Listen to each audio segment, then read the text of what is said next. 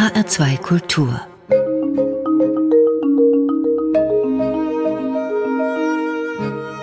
Doppelkopf mein Name ist Thomas Plaul und ich begrüße in der Sendung heute den Schriftsteller Michael Kleberg. Zwei Bücher von Michael Kleberg wollen wir heute zum Ausgangspunkt für unser Doppelkopfgespräch nehmen. Den Roman Der Idiot des 21. Jahrhunderts und das Buch Glücksritter, beide im Galliani Verlag Berlin erschienen. Glücksritter trägt den Untertitel Recherche über meinen Vater. Und ich darf schon anfügen, dass diese Nachforschung, dieses Buch nicht nur eine Annäherung an den Vater von Michael Kleberg ist, sondern auch eine Annäherung an den Autor selbst und an die Geschichte der Bundesrepublik. Das ist ja ein ganz wichtiger Punkt auch in diesem Buch. Privatgeschichte auch als Gesellschaftsgeschichte zu begreifen. Herr Kleberg, was war denn der Anlass für dieses Vaterbuch gewesen? Ja, ich danke erstmal für die Einladung, freue mich hier sein zu dürfen. Der Anlass für dieses Buch will ich jetzt nicht sagen, ist der Tod meines Vaters gewesen, weil ich nicht sofort nach dem Tod meines Vaters damit begonnen habe. Aber beide von Ihnen erwähnten Bücher stehen in einem Zusammenhang. Ich muss also mit dem Idiot des 21. Jahrhunderts anfangen. Den habe ich nämlich in dem Jahr geschrieben, als mein Vater gestorben ist. Und dieser Idiot des 21. Jahrhunderts bezieht sich ja auf Goethes westöstlichen Divan, der als einziges Spätwerk Goethes nicht in Weimar geschrieben wurde, sondern zu großen Teilen in zwei Sommern in Frankfurt entstanden ist, wo Goethe ja Gast seiner Freunde der Familie Willemer war und dann unter der Inspiration von Marianne von Willemer in der berühmten Gerbermühle geschrieben hat. Und das habe ich sozusagen dieses Frankfurter Setting und den Freundschaftsort habe ich für den äh, Idioten des 21. Jahrhunderts übernommen. Und deswegen war ich, als mein Vater gestorben ist, und mein Vater war ein alter Frankfurter, schon innerlich tief in Frankfurt drin und bin immer mal wieder öfter dort gewesen und habe mich intensiv mit Frankfurt beschäftigt. Und dann, nachdem ich mit diesem Roman fertig war, und wie das dann immer so ist, wenn man ein großes 500-Seiten-Buch geschrieben hat, was einen vier, fünf Jahre beschäftigt, hatte ich erstmal keine Kraft, mich in den nächsten Roman zu stürzen. Aber man ist ja dann trotzdem immer unbefriedigt, wenn man gar nichts tut. Und deswegen dachte ich dann, jetzt bin ich so tief in Frankfurt drin. Und so habe ich dann angefangen, diesen Text zu schreiben, der wohlgemerkt kein Roman ist, sondern Erinnerung, Recherche, Rekonstruktion, aber keine Fiktion. Und so ist dann dieses Buch entstanden. Ich habe es dem einen oder anderen zu lesen gegeben und die Reaktion war eigentlich erstaunlich. Ich habe ganz viele, zum Teil sogar erschütterte Reaktionen von Freunden und Bekannten bekommen, also bevor das Buch noch erschienen ist, so nach dem Motto, ja, und Gott und mein Verhältnis zu meinem Vater oder mein Verhältnis zu meinen Eltern. Und da müsste auch mal dringend geredet werden und da ist so viel Ungesagtes und Unausgesprochenes und so hatte ich dann langsam den Eindruck bekommen, dass das Ganze mehr als ein rein privater Text ist, sondern durchaus etwas, was man auch veröffentlichen kann. Und die Erkenntnisabsicht in diesem Buch oder die emotionale Absicht, wollten Sie zunächst nur Ihren Vater besser verstehen? Ich wollte meinen Vater besser verstehen und dass ich sozusagen vieles über mich gelernt habe, das ist so eine Art Beifang. Nicht der unwichtigste, aber das war am Anfang gar nicht meine Absicht. Man versucht, das Leben äh, so eines nahestehenden Menschen äh, zu rekonstruieren und plötzlich ist man mittendrin im eigenen Leben, im eigenen Charakter, in den eigenen Verhaltensweisen und ich dachte eigentlich öfter, hoppala, kannst du das sagen, willst du das sagen, wenn es um mich ging, als wenn es um meinen Vater ging in diesem Buch. Wie sind Sie denn konkret vorgegangen? Was haben Sie als Material sozusagen verwendet? Das waren ja nicht nur Ihre Erinnerungen. Es sind nicht nur meine Erinnerungen. Der Ausgangspunkt war eine Episode, die auch am Anfang des Buches steht, aus dem Jahr 2011. Da war mein Vater 80 und ich mache es jetzt kurz mit der Erklärung. Jedenfalls haben wir per Zufall festgestellt, weil meine Eltern das zu verheimlichen suchten, dass mein Vater, der als Rentner sehr, sehr klamm zu dem Zeitpunkt war, sehr wenig Geld hatte, dass der auf eine Internetbetrugsmasche reingefallen ist, sogenannte Nigeria Connection nennt man das. Also hat bestimmt jeder schon mal von gehört. Ein reicher, pensionierter englischer Diplomat will sein Vermögen auf den Kontinent transferieren und braucht irgendjemanden, der ihm aus irgendwelchen administrativen Gründen bei den Zollformalitäten hilft und bekommt 10 Prozent. Und mein Vater hatte also schon mehrere 10.000 Euro zu dem Zeitpunkt, als wir das per Zufall rausbekommen haben, versenkt und wollte es überhaupt nicht glauben erstmal, dass es diesen Diplomaten nicht gibt und dass er da seine Schwester anpumpte und sein letztes Erspartes verscherbelnd. Und ich dachte mir dann, damals schon, was für eine Art von Mensch ist das, dem so etwas passieren kann und bin auf drei Punkte gekommen. Zum einen ist es jemand, der sein ganzes Leben lang hinter Geld her gewesen ist, wie der Teufel hinter der armen Seele. Jemand, für den Geld die ultimative Referenz für ein gelingendes Leben war. Dem es immer ungeheuer wichtig war und der immer wahnsinnig viel Pech damit hatte.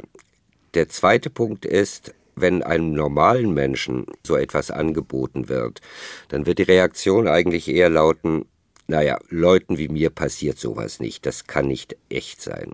Mein Vater dagegen ist jemand, der wahrscheinlich nur gedacht hat, ja, endlich, ein Dreiviertelleben musste ich darauf warten, dass das Schicksal sozusagen endlich mal seine Schulden an mich zurückzahlt, dass das Leben das, was es mir schuldet, nämlich dieses Glück, was ich mir verdient habe, mir endlich auszahlt.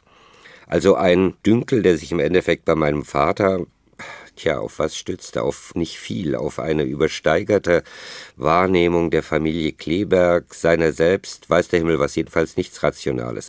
Und Punkt drei, ganz wichtig, eine absolute Isolation. Mein Vater und meine Mutter, also meine Eltern, hatten keine Freunde, eigentlich ihr gesamtes Erwachsenenleben, seit sie Frankfurt verlassen haben, keinen besten Freund, keinen Freundeskreis, keine Vertrauten. Sie waren sich selbst eigentlich immer genug. Und das bedingt natürlich eine soziale Isolation, in der man auch vieles nicht erfährt. Auch wieder äh, der Punkt, normale Menschen hätten dann vielleicht in ihrem Freundeskreis gefragt, sagt, hm, hm, hm, hm, hier bietet mir jemand Geld an, was haltet ihr denn davon? Hätten darüber geredet. Meine Eltern haben eine gigantische Geheimnistuerei draus gemacht und sind reingefallen.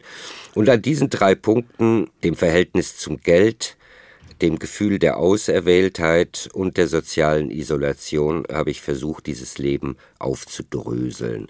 Und dabei bin ich natürlich sehr schnell auch in die deutsche Historie gekommen. Mein Vater als äh, jemand vom Jahrgang 31 ist hat seine Kindheit, seine frühe Kindheit, seine Schulbildung während der Nazizeit und während des Kriegs verbracht. Sie haben eben sowohl die Indoktrinationszeit, die Propagandazeit als auch den Bombenkrieg miterlebt, haben sich dann zur Stunde Null im wahrsten Sinne des Wortes, was meinen Vater betrifft, neu erfunden, Tabula rasa gemacht. Und alle diese Dinge, sei es nun Frankfurter Stadtgeschichte, Orte, äh, Zeiten und so weiter, was ich nicht aus den wohlgemerkt sehr, sehr zahlreichen Erzählungen meiner Eltern ohnehin wusste, das habe ich dann recherchiert und nachgeprüft.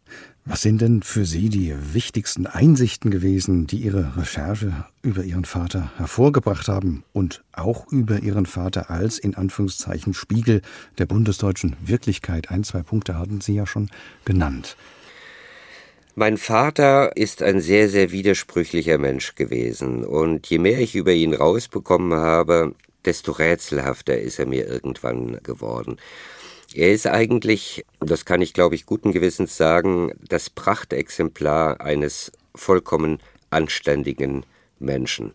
Eines anständigen Menschen, eines arglosen Menschen, eines hilfsbereiten, eines guten Menschen, der, glaube ich, in seinem Leben niemandem irgendwie geschadet hat, aber sehr vielen Leuten auch unter der Hand geholfen.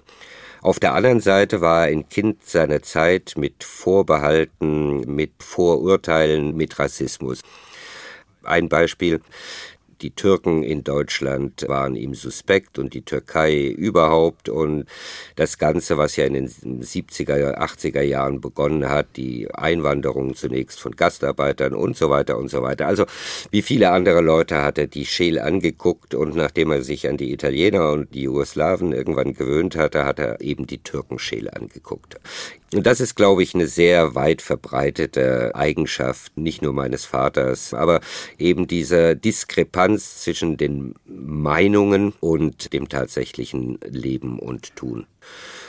Ich habe natürlich im Laufe dieser Recherche danach äh, gesucht, woraus sich diese Widersprüchlichkeit und dieser komplexe Charakter wohl erklären ließen und habe auch alle möglichen Ansätze gefunden, aber da er ja nun mal nicht mehr da war, bleibt dann eben doch vieles letztendlich geheimnisvoll. Es ist eine der tiefsten Erkenntnisse, ähm, die ich selbst aus dem Buch gezogen habe. Mehr, als ich es aus einem Roman hätte ziehen können, wo ich ja nun alles erfinde und alles so ist, wie ich das bestimme, ist in so einer Recherche über einen lebendigen Menschen die Erkenntnis rausgekommen, dass in jedem solchen Schicksal ein absolut unauslotbares Geheimnis steckt und bleibt, das mit dem jeweiligen Menschen ins Grab geht. Dinge, die ähm, man nicht erklären kann, die sich nicht erschließen, wo man nicht sagen kann, ja, das und das und das ist im Leben passiert, hier ein Trauma, dort ein Verlust, weiß der Teufel was.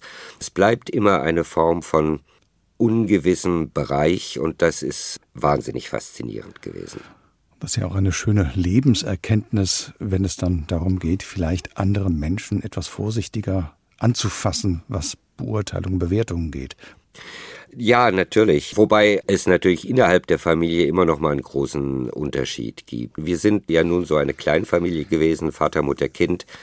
Wir haben viel miteinander geredet, wir haben uns umarmt und geprügelt, also beziehungsweise das geprügelt ging nur in die eine Richtung, nicht von mir aus. Und wir haben uns ah, gehasst und geliebt interessanterweise äh, nie gehasst bis zu dem Punkt, dass es zu einem Bruch gekommen wäre. Das ist auch eine ganz interessante Erkenntnis. Es gab Zeiten, wo ich meinen Vater gehasst habe, es gab Zeiten, wo ich meinen Vater verachtet habe, es gab Zeiten, wo ich wenig Kontakt zu meinen Eltern habe, aber es gab nie einen Moment, wo der Bruch so tief gewesen wäre, dass ich sozusagen das Interesse verloren hätte. Das galt übrigens in beide Richtungen. Ich weiß noch irgendwann, da habe ich im Ausland gewohnt, ich weiß gar nicht mehr in welchem Land, da hat dann mein Vater eine schwere Gallenoperation, also ich bin zwölf Stunden an seinem Krankenhausbett obwohl ich dann 1000 Kilometer fahren musste. Aber es war vollkommen klar, ich wusste, meine Mutter würde überfordert sein, ich habe den Ärzten nicht vertraut. Ich dachte also, es ist vollkommen klar, ich muss dahin und für Ordnung sorgen, um mich um meinen Vater kümmern.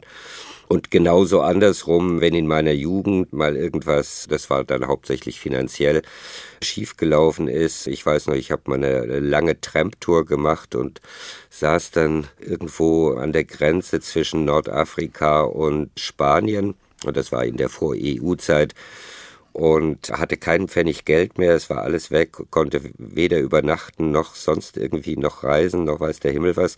Und habe von meinen letzten zwei Mark, die ich hatte, ein Telegramm an meinen Vater geschrieben. Und dann war irgendwie zehn Stunden später per Wire-Transfer waren irgendwie 100 Mark da, so dass ich dann irgendwie wieder nach Hause konnte. Für andere Leute sah das manchmal wirklich aus wie ein permanenter Kampf und ein permanenter Disput. Aber es war trotz allem immer so, dass wir uns in den essentiellen Dingen, also wenn es um Leben und Tod ging, hundertprozentig aufeinander verlassen konnten. Ganz wichtiger Punkt. Vielen Dank, Michael Kleberg, für die Ausführungen zu Ihrem Vater, die natürlich auch Sie ein wenig vorgestellt haben. Und da werden wir gleich noch mehr hören im heutigen Doppelkopf in HR2 Kultur. Doch zuvor hören wir das erste Musikstück, das Sie sich gewünscht haben, das Sie mitgebracht haben. Und da hören wir einen alten Beatle, Herr Kleberg. Ja, den Beatle, den ich als letzten entdeckt habe und der für mich eine wirkliche Offenbarung gewesen ist, den ich heute in der Post-Beatle-Zeit für den größten von allen Vieren halte, für den, der sich am weitesten entwickelt hat, der die großartigste persönliche Entwicklung genommen hat und nebenbei gesagt auch die wunderbarste Musik nach der Trennung der Vier gemacht hat. Und das Stück, das ich mitgebracht habe, stammt von seinem ersten Album, das jetzt demnächst seine große 50 Jahre Jubiläumsedition bekommt, All Things Must Pass. Und äh, ist das, wie ich finde, schönste Stück darauf, nämlich Beware of Darkness, aber eben nicht in der Albumversion, sondern in der Version des legendären äh, Concert for Bangladesh, ähm, was das erste Charity-Konzert der Rockgeschichte war, das äh, George Harrison ganz alleine organisiert hat. Und kleiner Nebenaspekt, ich glaube, den dritten Vers singt mit einer wunderbaren Reibeisenstimme der amerikanische Pianist und Sänger Leon Russell. An der Gitarre, das muss man dann auch noch dazu sagen, Eric Clapton ist ja nun auch nicht niemand. Und an den Drums Ringo Starr.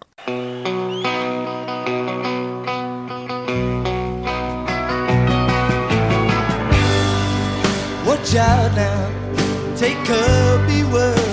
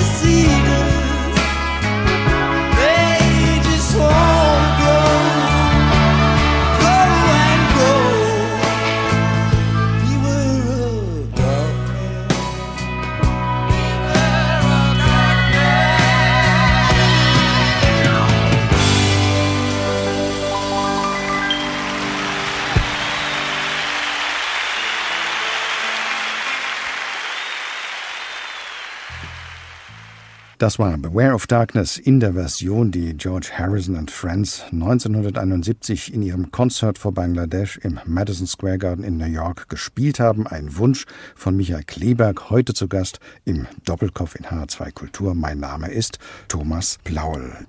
Michael Kleberg ist weit herumgekommen in der Welt, hat in Rom, Amsterdam, Paris und in Burgund gelebt. Seit über 20 Jahren ist er nun in Berlin zu Hause und 2002 hat er an einem Schriftstelleraustauschprogramm teilgenommen, das ihn in den Libanon geführt hat. Und das war, Herr Kleberg, der Beginn einer langen und intensiven Auseinandersetzung mit dem Orient.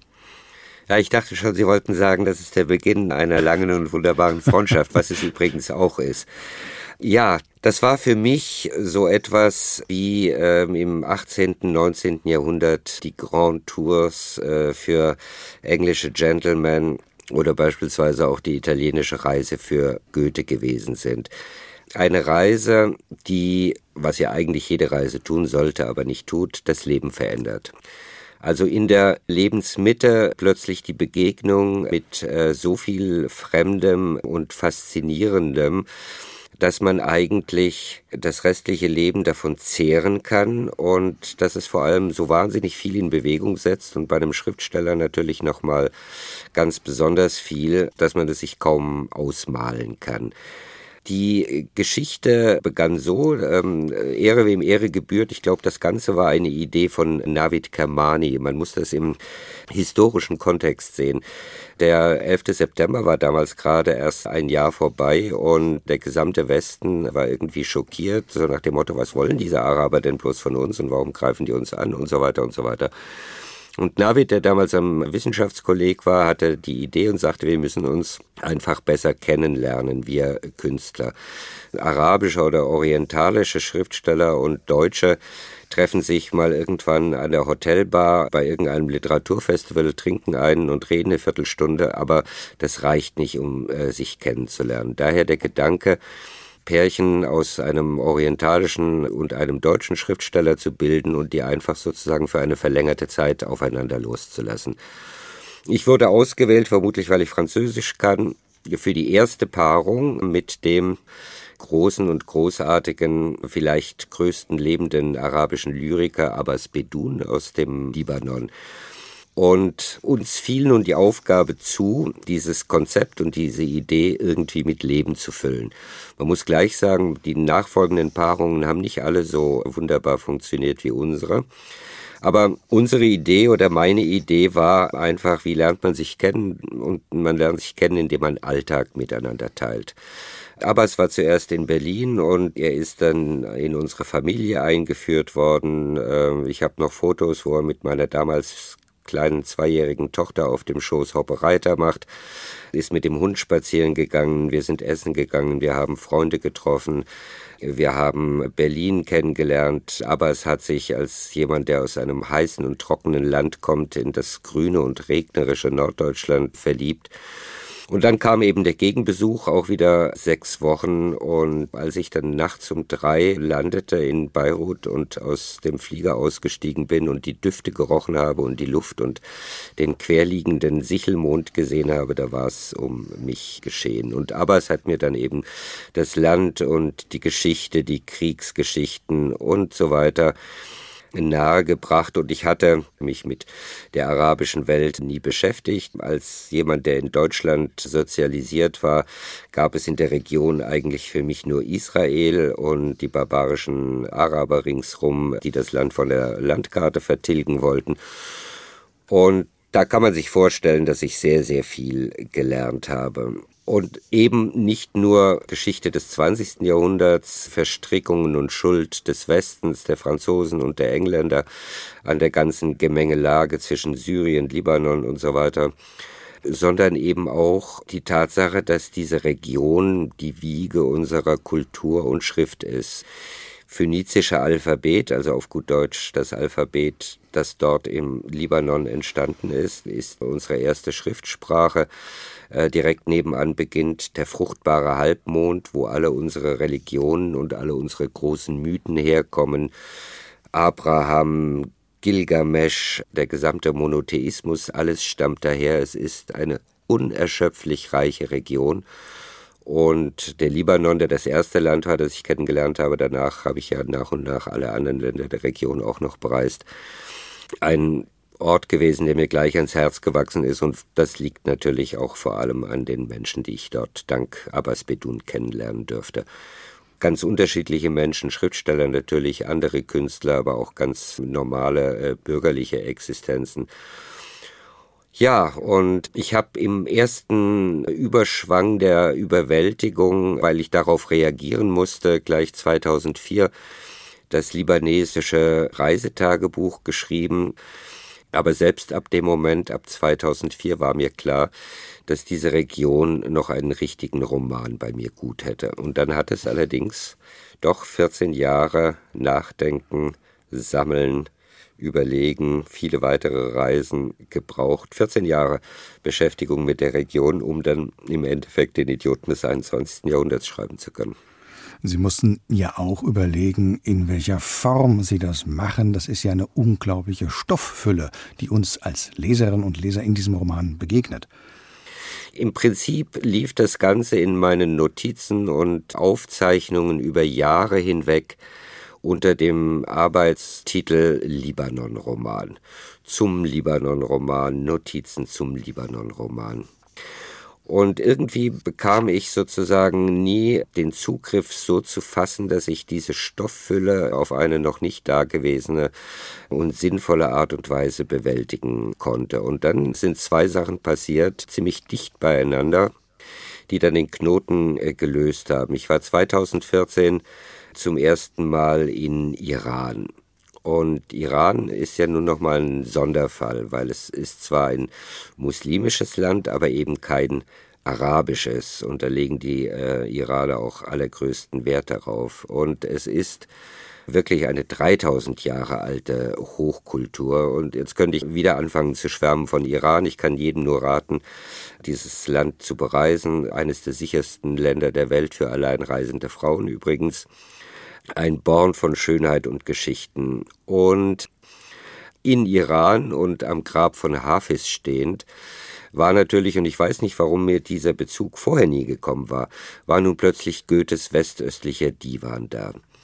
Und mit Goethes westöstlichem Divan war plötzlich der Gedanke eines Zykluses da.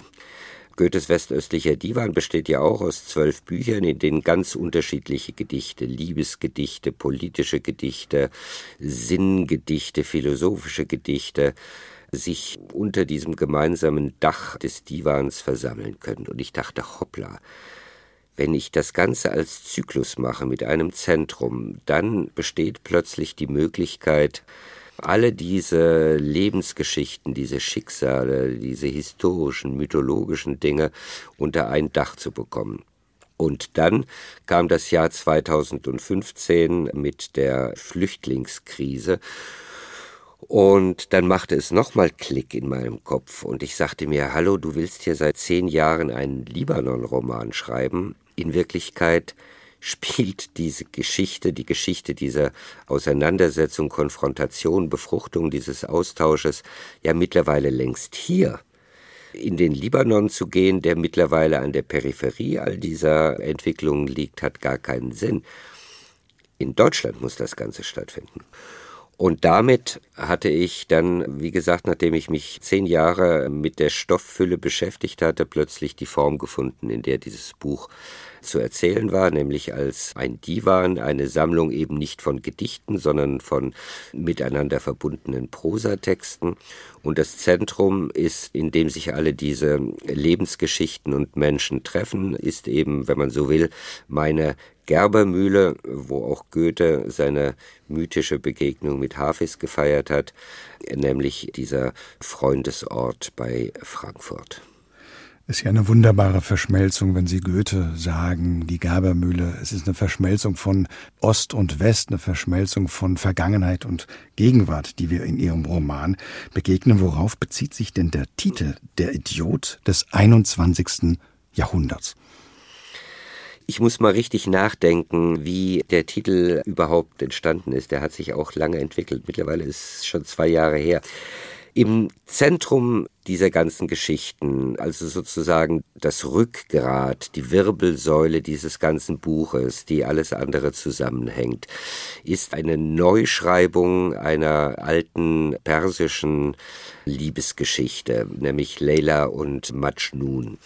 Leila und Majnun ist in der persischen Kultur ungefähr das, was entweder Tristan und Isolde oder Romeo und Julia für die europäische Kultur sind. Tragische Geschichte von zwei Liebenden, die nicht zueinander finden konnten. Und Leila ist das Mädchen, aber der Junge hieß eigentlich Kais und Majnun bedeutet der Verrückte, der Tolle, der Ausgeflippte, weil nämlich dieser junge Mann, als er dieses Mädchen nicht bekommen kann, entscheidet, sein bürgerliches Leben kommt aus der guten Familie niederzuwerfen und als ein irrer Einsiedler einsam den Rest seines Lebens in der Wüste äh, zu verbringen.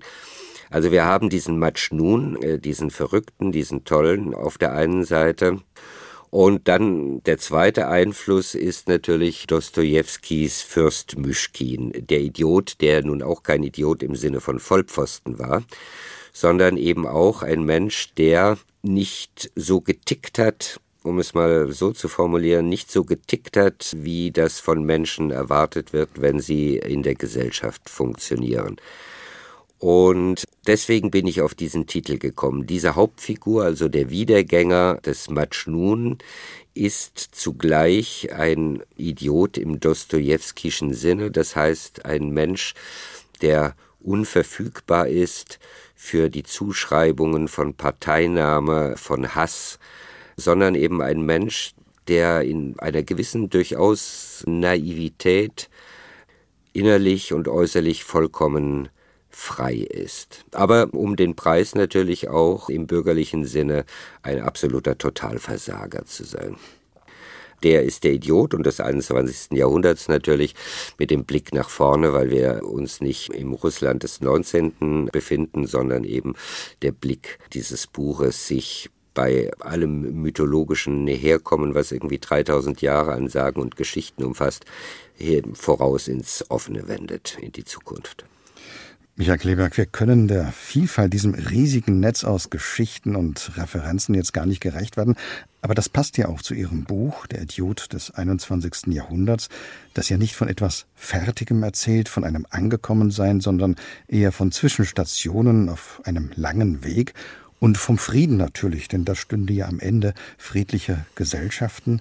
Mit Frieden in Form einer Kritik am Militarismus hat ihr zweiter Musikwunsch zu tun, mit einem ernsten Gehalt, also aber dargebracht in einer leichten und lebendigen Form bzw. Musik. Dafür ist der Komponist dessen, was wir nun hören, ja bekannt, Herr Kleberg. Ich bin ein absoluter Fan von Jacques Offenbach. Ich liebe quasi alles an ihm. Er ist ein absolut genialer Musiker gewesen. Und ich liebe auch seine Arbeitsweise. Ähm, also es gibt die Anekdote über ihn, dass er am Klavier saß und auf jedem Schenkel drei Kinder hatte, die ihn an den Ohren und am Bart zogen und rumplärrten und irgendwas haben wollten und aßen und auf die Art und Weise hat er komponiert. Das gefällt mir wunderbar, dieser Gedanke, dass man eben jetzt nicht in seinem Kompositionshäusel sitzt als einsames Genie, sondern sozusagen äh, mitten in den Ablenkungen der wirklichen Welt trotzdem ein fantastisches Werk schafft. Diese besondere Version liebe ich, weil sie eigentlich eine der größten musikalischen Glücksbringer und Glücklichmacher ist, die ich überhaupt kenne. Es gibt diese Version und das kann ich jedem raten, sich das zu beschaffen, wenn er es irgendwo findet, auch als DVD indem er das sehen kann. Das ist eine Offenbach-Gala mit dem genialen Dirigenten eben Mark Mankowski und der wunderbaren Anne-Sophie von Otter als Großherzogin von Gerolstein und einem französischen Tenor, den ich bis dahin nicht kannte, der aber wunderbar anzusehen und vor allem wunderbar zu hören ist, äh, Gilles Ragon. Und dieser Gilles Ragon, wenn man das Stück jetzt hört, der macht sozusagen die Appelltrompete im Staccato, während Anne-Sophie von Otter singt. Und er macht das also wirklich, bis er überhaupt keine Puste mehr hat. Das ist fantastisch zu hören, fantastisch zu sehen. il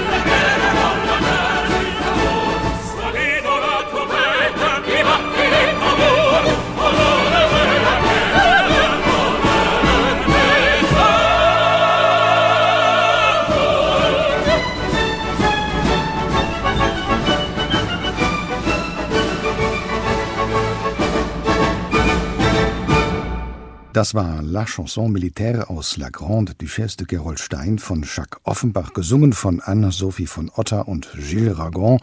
Die Musiciens du Louvre wurden dirigiert von Marc Mankowski. Gewünscht hat sich dies Michael Kleberg. Mein Name ist Thomas Blaul und Sie hören den Doppelkopf in HR2. Kultur, Herr Kleberg.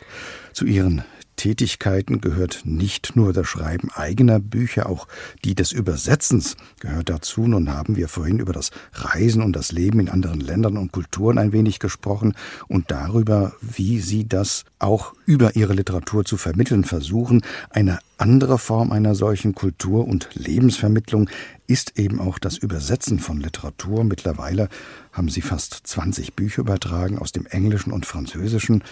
Ist das literarische Übersetzen für Sie eine andere Form des Erfahrens von verschiedenen Lebenswirklichkeiten? Ich muss mal ganz ehrlich sein, es ist in allererster Linie Ausnahmen bestätigen die Regel eine zusätzliche Einkommensquelle. Ich habe damit angefangen, da saß ich noch in Frankreich und habe in den 90er Jahren dann irgendwann meinen Brotberuf an den Nagel gehängt und dann habe ich mich gefragt, aber ich sollte irgendwie vielleicht außer dem Geld, was ich mit meinen Büchern verdiene, noch eine zusätzliche Einkommensquelle haben. Und habe mich einfach gefragt, was kann ich eigentlich? Und dann ist mir eingefallen, naja, ich kann ein paar Sprachen und ich kann schreiben. Und der nächste Schritt war dann zu sagen, ja, vielleicht kann ich ja auch übersetzen.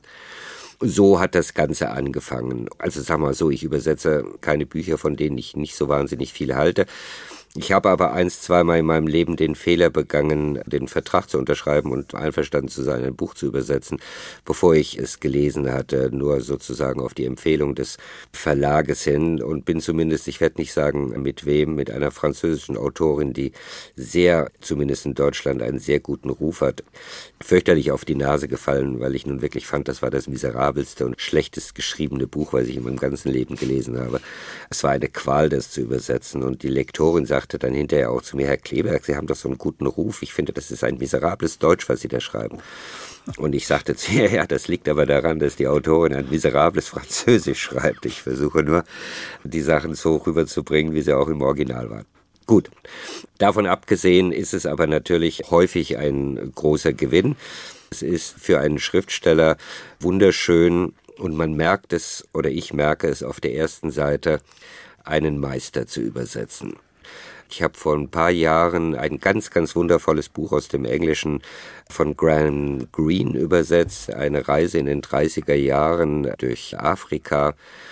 Und also ob Sie es glauben oder nicht, man merkt auf der ersten Seite, die man anfängt zu übersetzen, ob man es mit einem Meister zu tun hat oder eben nur einem ordentlichen Handwerker oder noch nicht mal das die Rhythmen, die Sprachmelodie, die Wortwahl, das ist für einen Übersetzer ein absolut traumhaftes Gefühl, daran zu arbeiten und zu versuchen, dem gerecht zu werden in der eigenen Sprache. Wobei natürlich sagen wir mal, der bittere Punkt beim Übersetzen ist immer der, dass so gut man es macht, es ist eben doch nicht das Original. Es wird etwas anderes. Es gibt Treibungsverluste. Aber man muss sich eben bemühen, dem Ganzen so weit wie möglich gerecht zu werden und ihm eine neue und eigene Gestalt zu geben. Aber ich lese beispielsweise dann die Autoren, die ich übersetzt habe, trotzdem wieder im Original. Aber als begeisterter Leser weiß ich natürlich auch, was wir alle den Übersetzern überhaupt schulden. Denn ich meine, von den zwei, drei Sprachen, die ich beherrsche, abgesehen, bin ich natürlich auch auf Übersetzer angewiesen. Wenn ich äh, Spanisch, wenn ich Russisch, wenn ich Japanisch lesen will, vertraue ich mich dem Übersetzer an. Und was viele Leute ja gar nicht so klar ist, der übersetzte Text ist das Werk des Übersetzers. Jedes einzelne Wort, jede einzelne Periode ist zwar inspiriert vom Original, aber ist die kreative Leistung des Übersetzers. Insofern ist es ein ungeheuer wichtiger Beruf.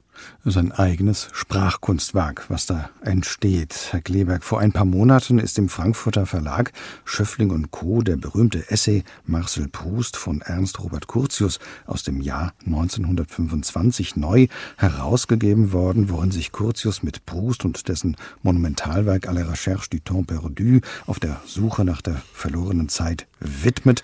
Erst einmal gefragt, was macht denn diesen Essay auch nach fast 100 Jahren noch lesenswert. Sie haben dazu, das muss ich sagen, ein Nachwort geschrieben und die Stellen, die Curtius im Original, also im Französischen, zitiert, neu ins Deutsche übertragen.